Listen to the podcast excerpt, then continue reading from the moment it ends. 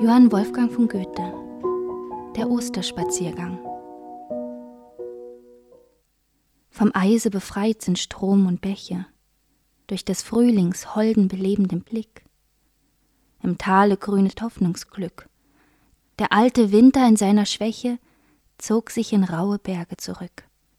Von dort her sendet er fliehend nur unmächtige Schauer körnigen Eises in Streifen über die grünende Flur aber die Sonne duldet kein Weißes. Überall regt sich Bildung und Streben. Alles will sie mit Farben beleben, doch an Blumen fehlt's im Revier. Sie nimmt geputzte Menschen dafür. Kehre dich um, von diesen Höhen nach der Stadt zurückzusehen. Aus dem hohlen, finsteren Tor dringt ein buntes Gewimmel hervor. Jeder sonnt sich heut so gern.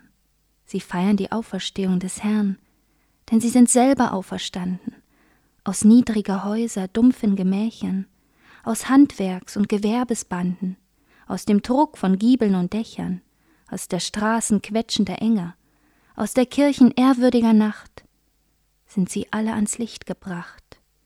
Sieh nur, sieh, wie behend sich die Menge durch die Gärten und Felder zerschlägt, wie der Fluss in Breit und Länge so manchen lustigen Narren bewegt, und bis zum Sinken überladen entfernt sich dieser letzte Kahn.